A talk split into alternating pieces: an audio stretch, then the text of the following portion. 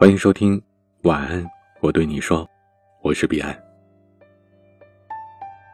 孤独是什么？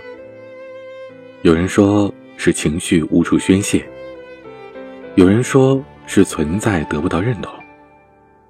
每个人的说法都不同，但每个人的感受都一样。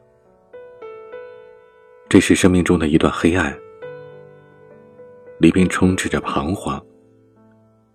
和无奈，孤独的到来，并不如疾风骤雨般凶猛。它更像是一种慢性而顽固的传染病。它通过你身边的一切，缓缓的靠近你，不会使你立即崩溃，却会影响你的一生。以前看过一部电影，叫做《被嫌弃的松子》，里面的女主人公松子，一生都没能离开孤独。童年的松子活泼可爱，爱唱歌，却永远得不到父亲的宠爱。父亲对着松子永远板着严肃的面孔，把自己的慈爱都留给了生病卧床的妹妹。松子为了博取父亲的笑脸，只能学着做鬼脸，可是。最后还是被训斥，不要再开玩笑了。这导致松子形成了极度缺爱和缺乏安全感的心理特征。最后，也是这种心理和为了博取父亲笑脸而养成的做鬼脸的习惯，毁了松子的一生。环境对人的塑造真的起着至关重要的作用。就算是不起眼的小习惯，一旦形成，便很难改正，更别说是心中那道可能在每个夜晚都会浮现的伤痕了。有时候，不是我们不想好好生活，而是我们曾经伤得太深，深到使我们忘却了如何去生活。如果说松子童年的经历是他孤独的元凶，那有些人就成了帮手。松子学校的那个校长，因为松子在他的质问下习惯性的做出了鬼脸，于是便认为松子是偷了钱的小偷。虽然指责松子的是学校里出了名的小混混。松子的第一个男朋友因为松子成为了人们口中的小偷，没有多问什么便离开了他。虽然松子曾经是他喜欢过的人，其实我们都是善良的。看到别人难过，我们会跟着一起伤心；看到别人受欺凌，我们会为他们打抱不平。但是，每当我们想要去行动的时候，都会有一种叫做常识和想当然的墙，将我们隔开，使我们寸步难行。于是，伤心的人越发痛苦，孤独的人越发寂寞。我的朋友佳明曾经和我抱怨，他很讨厌那些整天在一起吹牛的人，和他们在一起就感觉浑身不自在。每个人都会有自己的性格，同性相吸，异性相斥。这个理论用在人类身上实在再合适不过了。当你的性格和大多数人相距太远的时候，孤独也就离你很近了。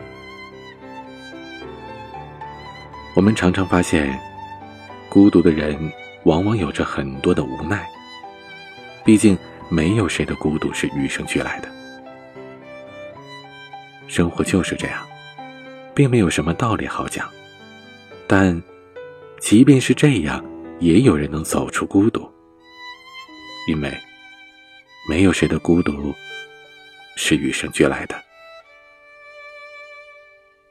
电影中，松子之后有一段监狱生活，在里边认识了他大概是一生当中最好也是唯一的朋友泽村惠。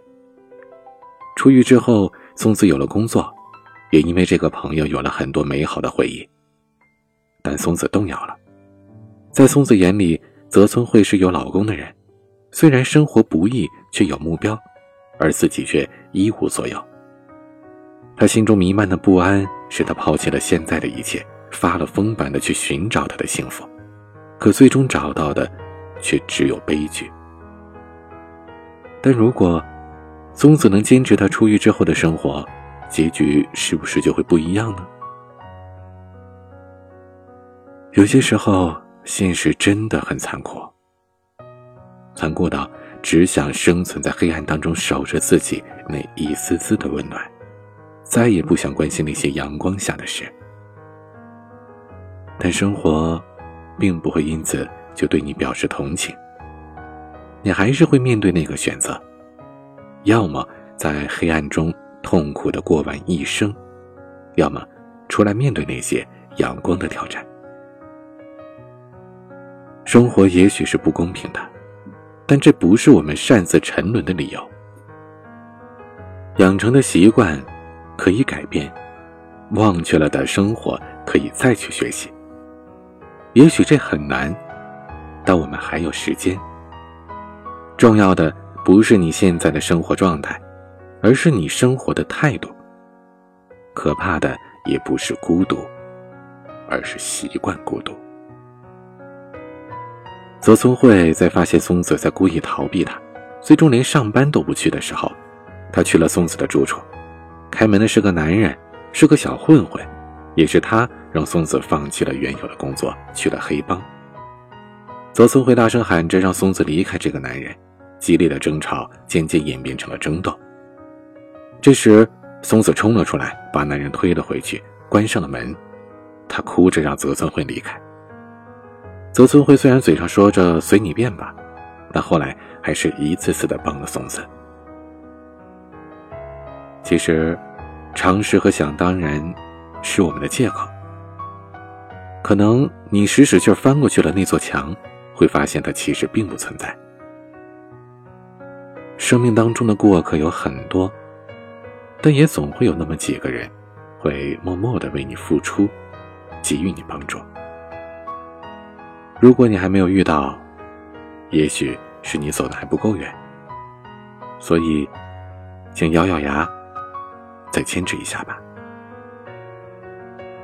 小时候总想当一个拯救世界的大英雄，长大之后却只想做一个平平凡凡的普通人。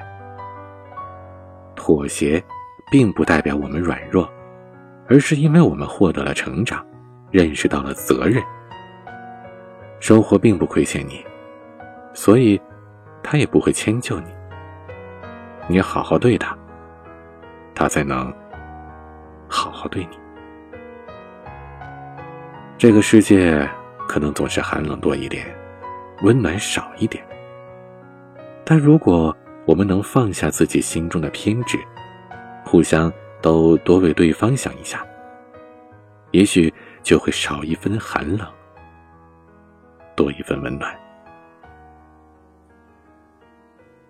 今天的晚曲是曾南的《无忧岛》。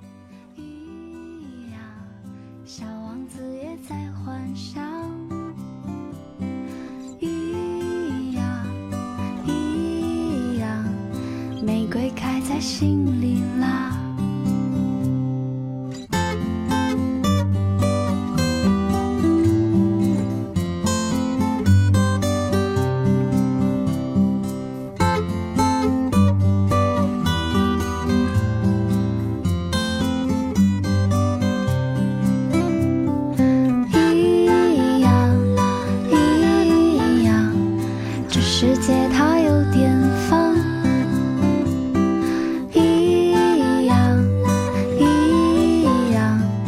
我想甜甜的池塘。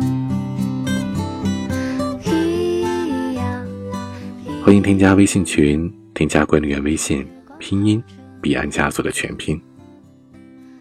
我是彼岸，晚安。